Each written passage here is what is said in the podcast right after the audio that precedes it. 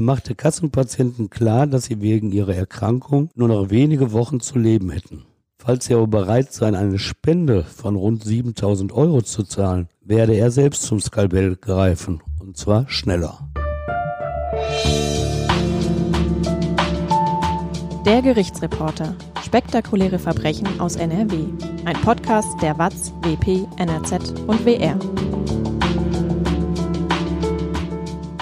Hallo und willkommen zum Podcast. Und hallo Stefan.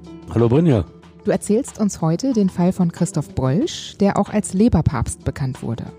In Essen hat er als Chirurg gearbeitet und hat dabei mit der Todesangst seiner Patienten gespielt. Denn ob jemand operiert wurde, das hat er von finanziellen Spenden abhängig gemacht. Ich bin Brinja Bormann. Willkommen zum Podcast. Stefan, du arbeitest seit mehr als 30 Jahren als Gerichtsreporter. Was waren die schlimmsten Fälle, die du erlebt hast? Ja, das werde ich häufiger mal gefragt. Und dann nenne ich eigentlich immer zwei Prozesse, die mich besonders erschüttert haben. Die meisten erwarten ja, dass ich dann etwas besonders Blutrünstiges erzähle, aber das entspricht gar nicht meiner Erinnerung. Ich habe natürlich in drei Jahrzehnten dann schlimme Sachen erlebt, wenn etwa der Tatort mit Blut besudelt war und noch von der Grausamkeit des Verbrechens zeugte. Ich habe Angehörige von Mordopfern erlebt, deren Leben der Täter mit zerstört hatte, aber Opfer von Sexualverbrechen weinen, sehen und gewusst, dass ich ihr Leid nie auch nur annähernd ermessen oder gar beschreiben konnte. Aber besonders schlimm fand ich die Fälle, bei denen nicht Wahnsinnige oder ganz brutale Menschen Straftaten begangen haben, sondern als es wirklich normale Menschen waren, die zu Verbrechern wurden. Die Soling-Attentäter zählen dazu, die 1993 nachts ein Wohnhaus in Brand setzten, weil dort eine türkische Familie lebte. Feige handelten sie, geschützt durch die Dunkelheit. Fünf Menschen starben, hatten im Schlaf keine Chance zu entkommen. Und das nur, weil die vier eigentlich aus dem bürgerlichen Milieu stammenden Täter etwas gegen Ausländer hatten. Ganz allgemein gegen Ausländer, nicht etwa konkret gegen diese Familie. Und der andere Fall, das ist der, um den es in diesem Beitrag geht. Christoph Brölsch, Professor und mehrfacher Doktor der Medizin, der am Essener Universitätsklinikum als Chefarzt arbeitete. Aus Geldgier, anders ist es nicht zu erklären, nutzte er die von ihm erzeugte Todesangst seiner Patienten aus, um sein sicher nicht kleines Vermögen illegal zu vergrößern. Dabei hatte der Chirurg und Transplantationsmediziner alles erreicht. Er stand ganz oben, als die Vorwürfe gegen ihn bekannt wurden. Und danach, nachdem sie bekannt wurden, ging es abwärts. Ins Gefängnis musste er, entschied das Landgericht Essen in seinem Urteil vom 12. März 2010. Wieder in Freiheit starb er mit 74 Jahren in Düsseldorf eines natürlichen Todes.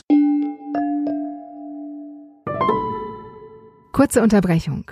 Unseren Podcast könnt ihr nicht nur hören, ihr könnt uns auch sehen. Uns gibt es jetzt auch auf YouTube. Einfach der Gerichtsreporter in die Suche eingeben oder schaut in den Show Notes dieser Folge nach. Da verlinken wir euch den YouTube-Kanal. Ab jetzt findet ihr da immer mal wieder Videos zum Podcast. Außerdem gibt's uns auch auf Instagram, da findet ihr uns unter der Gerichtsreporter. Wir freuen uns, wenn ihr da mal reinschaut und uns abonniert. Jetzt geht's weiter mit dem Fall. Beginnen wir mal ganz am Anfang. Christoph Brölsch wurde am 14. September 1944 im hessischen Hanau geboren. Wie wächst er da auf? Och, eigentlich ganz normal. Es war eine evangelische Pfarrerfamilie. Er war eins von sechs Kindern des Pfarrers und dessen Ehefrau. So kam er zur Welt. Und als er zwölf Jahre alt war, zog die Familie von Hessen nach Bremen um Drei Jahre später ging es nach Berlin, wo Bolsch auch sein Abitur ablegte. Alles ganz normal. Und ich erwähne diese durch und durch bürgerliche Herkunft auch nur deshalb, weil Brölsch später im Strafverfahren häufig darauf verwiesen hat. Er nahm immer einen hohen moralischen Anspruch für sich in Anspruch, weil er als Sohn eines Pfarrers christliche Werte früh verinnerlicht habe und deshalb gar nicht zu den ihm vorgeworfenen Straftaten in der Lage gewesen sei. Das Landgericht Essen bescheinigte ihm im Urteil dennoch die wenig christliche Eigenschaft Unredlichkeit und einen taktischen Umgang mit der Wahrheit. Zielstrebig hatte Brölsch direkt nach dem Abitur sein Medizinstudium in Köln aufgenommen, mehrfach wechselte Universität, er erweiterte so sein Wissen.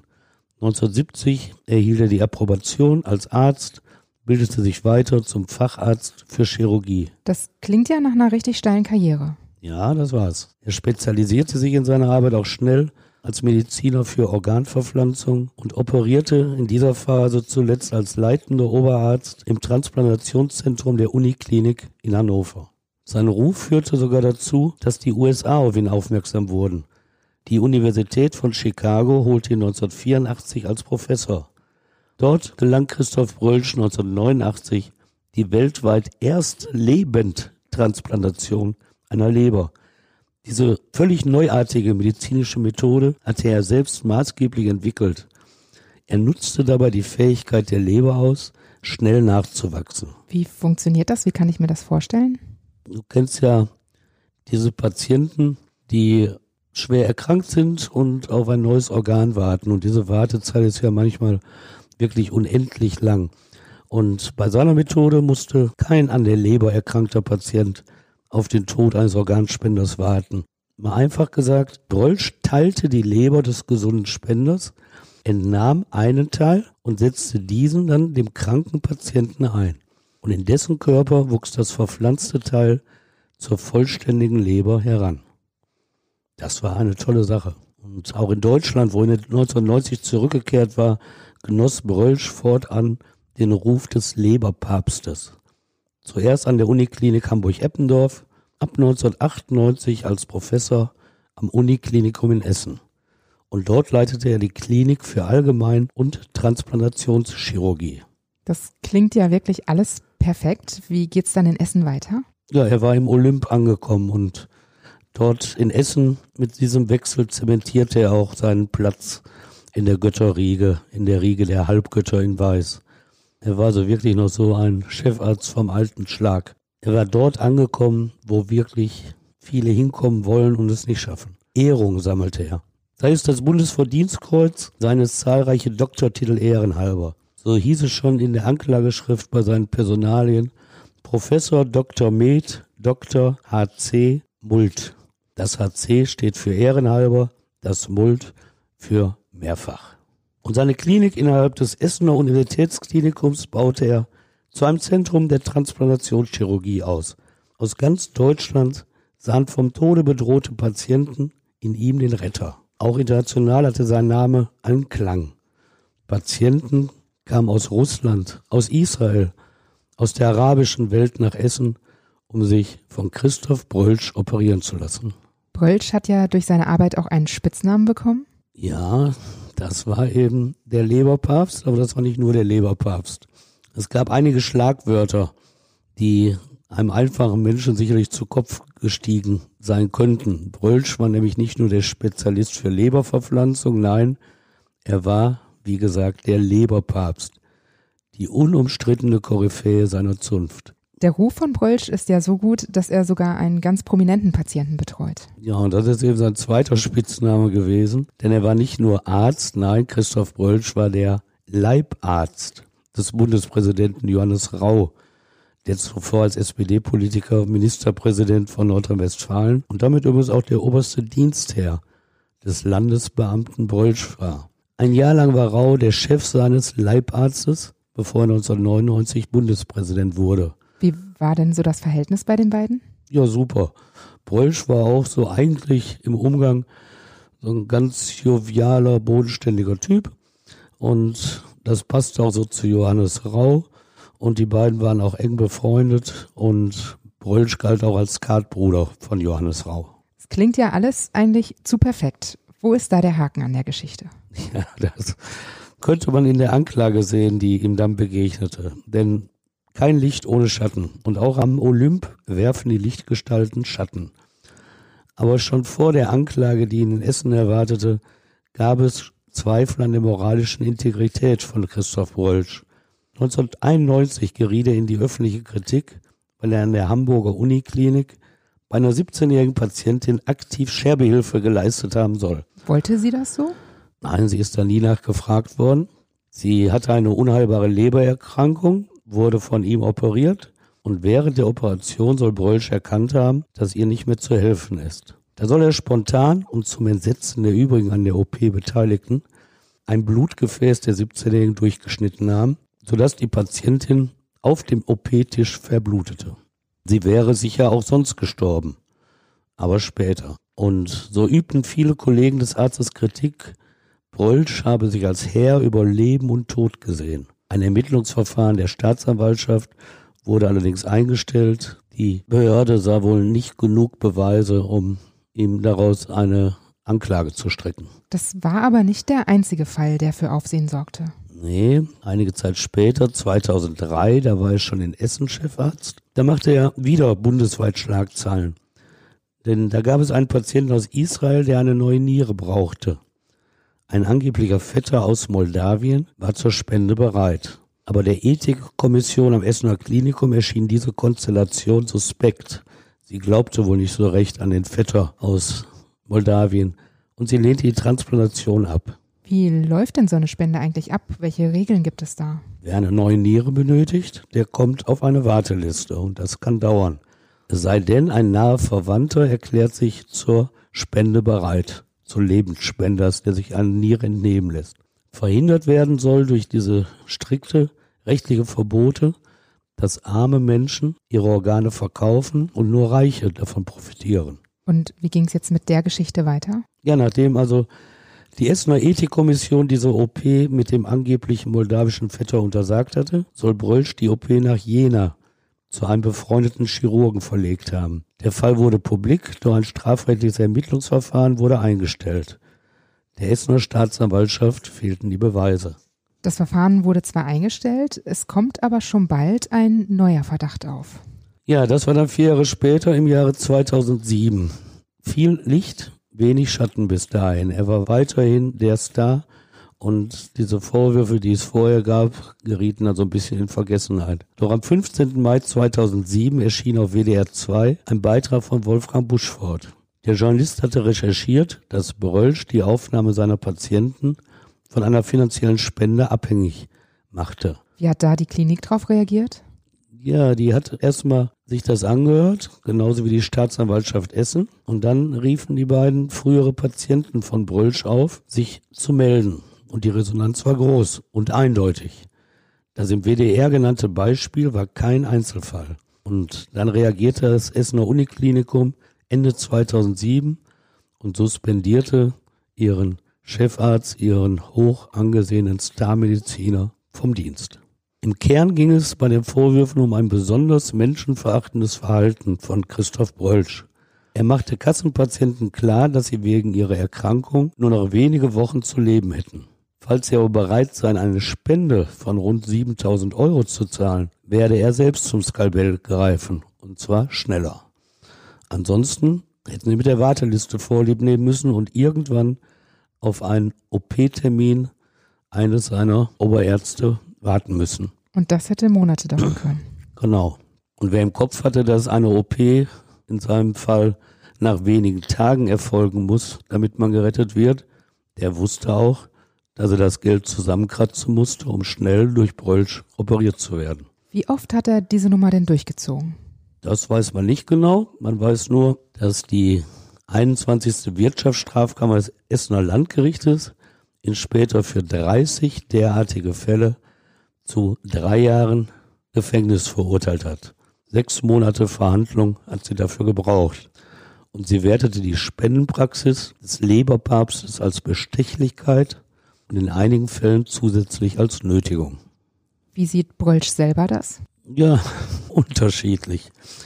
Also er hat eigentlich bestritten die Vorwürfe. Und in einem vor der Hauptverhandlung in der Watz veröffentlichten Interview, das der ehemalige Chefredakteur Ulrich Reitz mit ihm führte, da verteidigte Brölsch seine Spendenpraxis.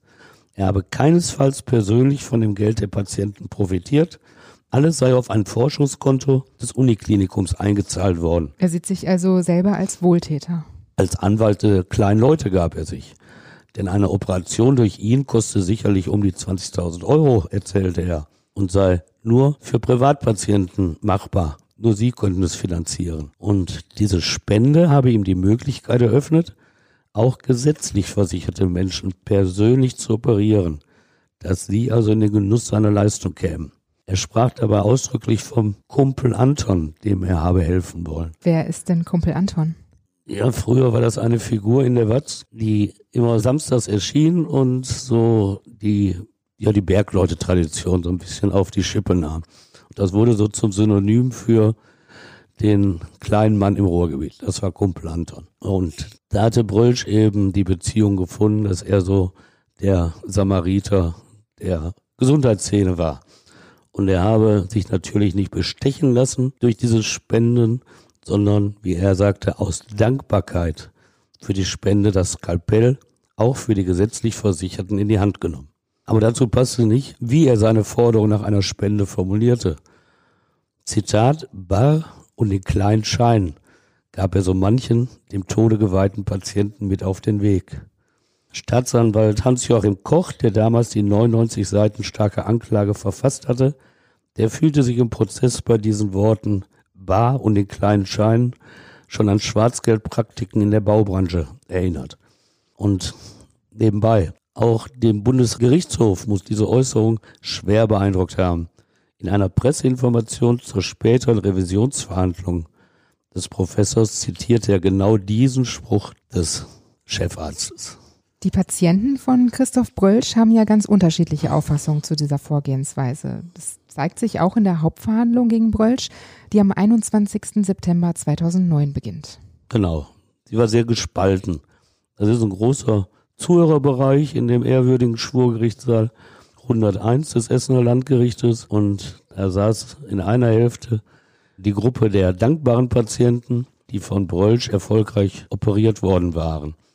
Und am ersten Sitzungstag applaudierten sie sogar und mussten von Richter Wolfgang Schmidt auf die Regeln einer Gerichtsverhandlung hingewiesen werden.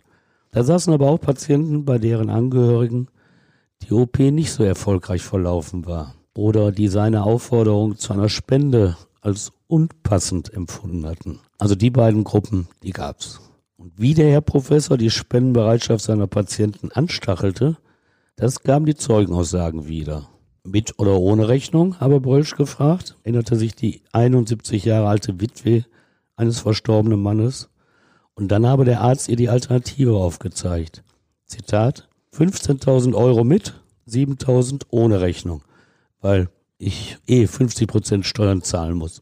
Ihr Sohn empfand die Zuzahlung als nicht sehr menschenwürdig. Und Brölsch habe ihm den Eindruck vermittelt, auf der ganzen Welt könne nur er allein ihnen helfen. Hat Brölsch denn von jedem Patienten die gleiche Summe verlangt? Nee, da war sehr flexibel. Die Spendenbitte, von der er die Operation abhängig machte, die fiel immer je nach Geldbeutel des Patienten aus. Manchmal ließ er sich auch herunterhandeln. Im Schnitt wurden 7000 Euro fällig. Manche zahlten aber auch nur 2500, andere weit mehr. An der Deutlichkeit des Starchchirurgen brauchte niemand etwas zu vermissen. Zitat, 15.000 für mich, 7.000 für den Anästhesisten. Derartige Gespräche führte er sogar kurzfristig, etwa am Abend vor der OP. Das gefiel nicht allen. Einer sagte, man sitzt da im Hemd und fühlt sich ausgeliefert. Mussten die Patienten denn die Operation vorher schon komplett bezahlen? Mit der Zahlungsmoral hatte der Mediziner wohl schlechte Erfahrungen gemacht. Und so bestand er fast immer auf Vorauszahlung und begründete das damit, dass kaum jemand zur Spende bereit sei, wenn bei der Operation etwas schiefgehe. Die Zahlungsmodalitäten machte er dem Patienten unmissverständlich klar. Zitat, Knete vorher zahlen, nicht hinterher. Und Brölsch räumte diese Gespräche und seine Formulierung im Prozess auch ein. Er habe die Atmosphäre etwas lockerer gestalten wollen, nicht so abgehoben wie ein Chefarzt. Vor der Verhandlung hat Brölsch seine Verteidiger gewechselt. Warum hat er das gemacht? Das ist natürlich Spekulation.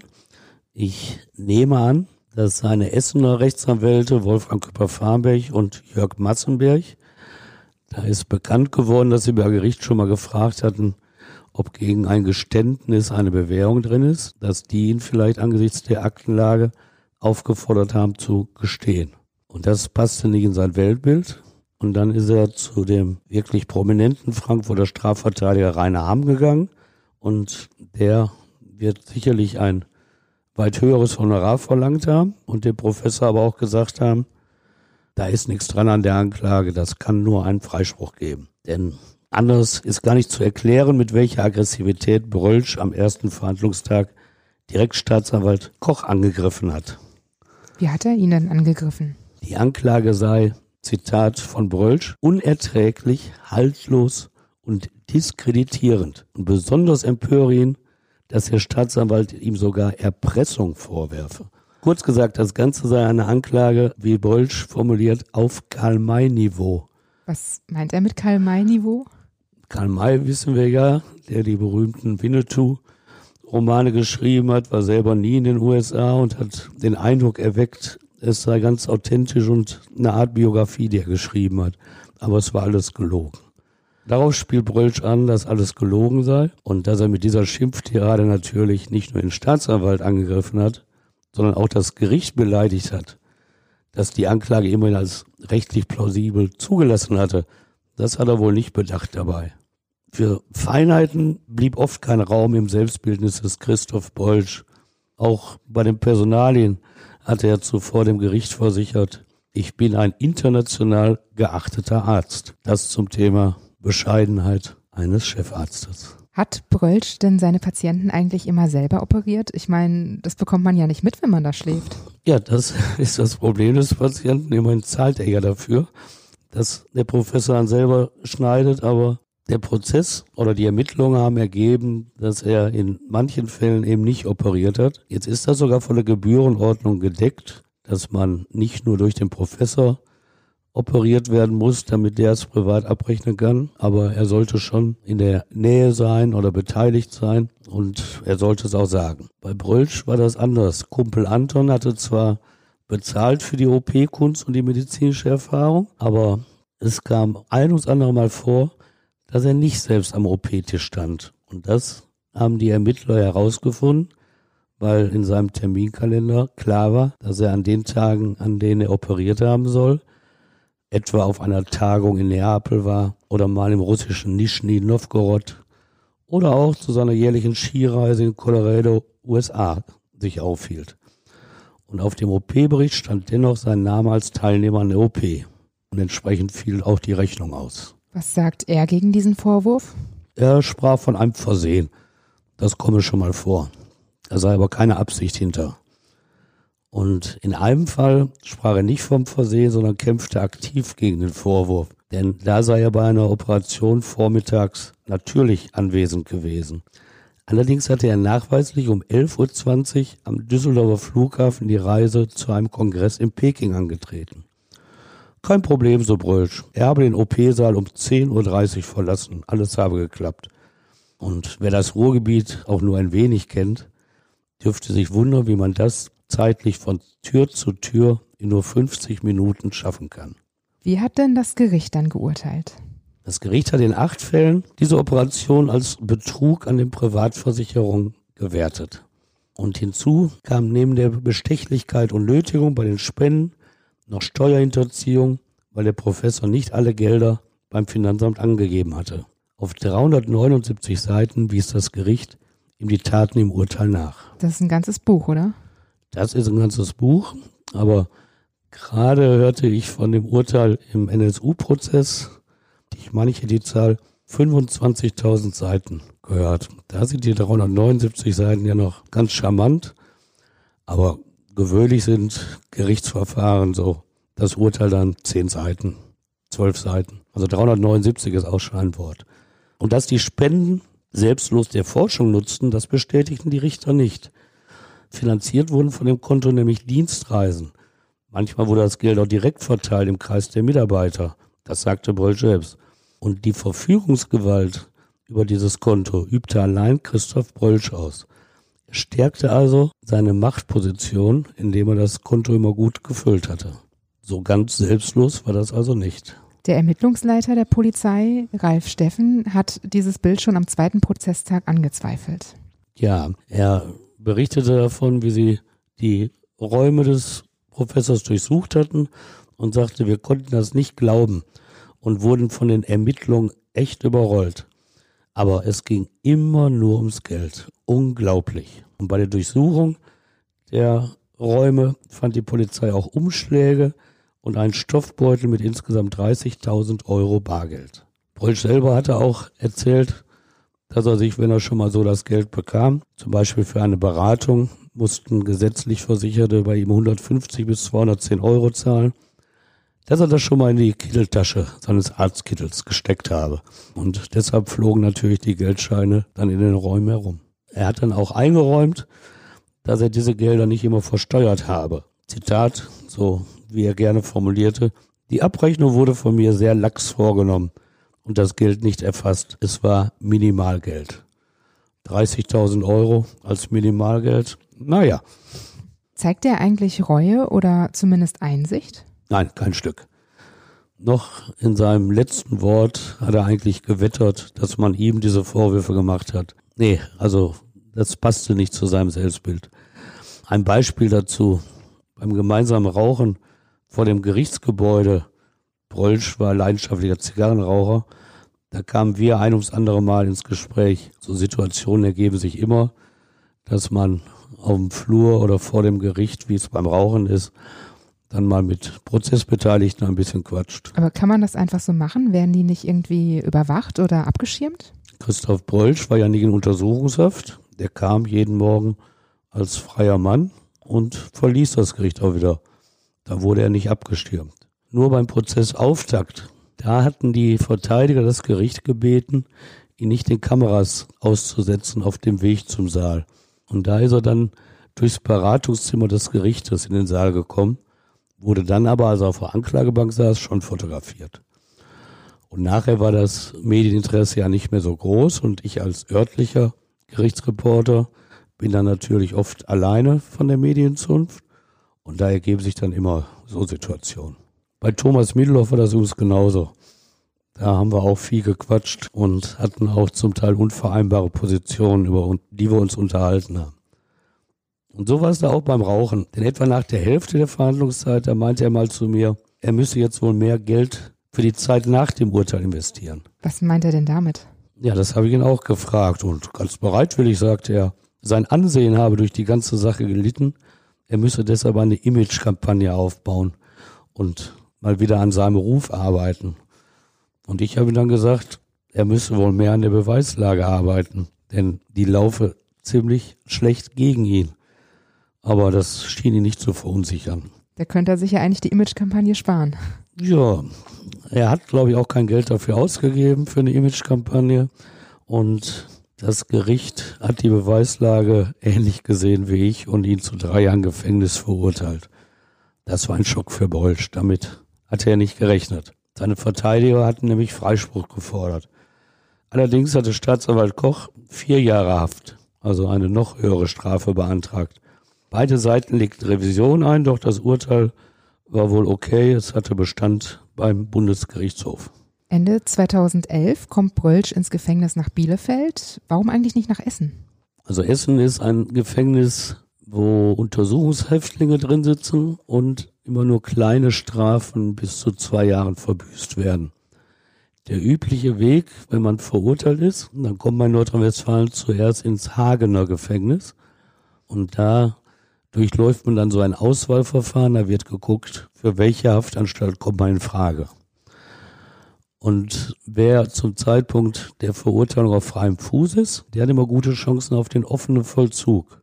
Und dafür ist Bielefeld Senne die richtige Haftanstalt. Und da wird dann geprüft, ob du auch wirklich Kandidat für den offenen Vollzug bist. Das heißt, so die ersten zwei Monate bist du da auch inhaftiert, aber danach kommst du dann in den offenen. Und so war es auch bei Brölsch. Er kam nach Bielefeld und seine Chancen standen gut auf offenen Vollzug, aber Voraussetzung dafür, das ist bei allen so, ist eine gewisse Reue. Wenn du dich hinstellst und sagst, das war das größte Fehlurteil, dann kommst du auch nicht in offenen. Also muss Brölsch da mal ein bisschen Einsicht gezeigt haben und zumindest nach außen klappte das wohl. Und man muss eine berufliche Tätigkeit haben für den offenen Vollzug.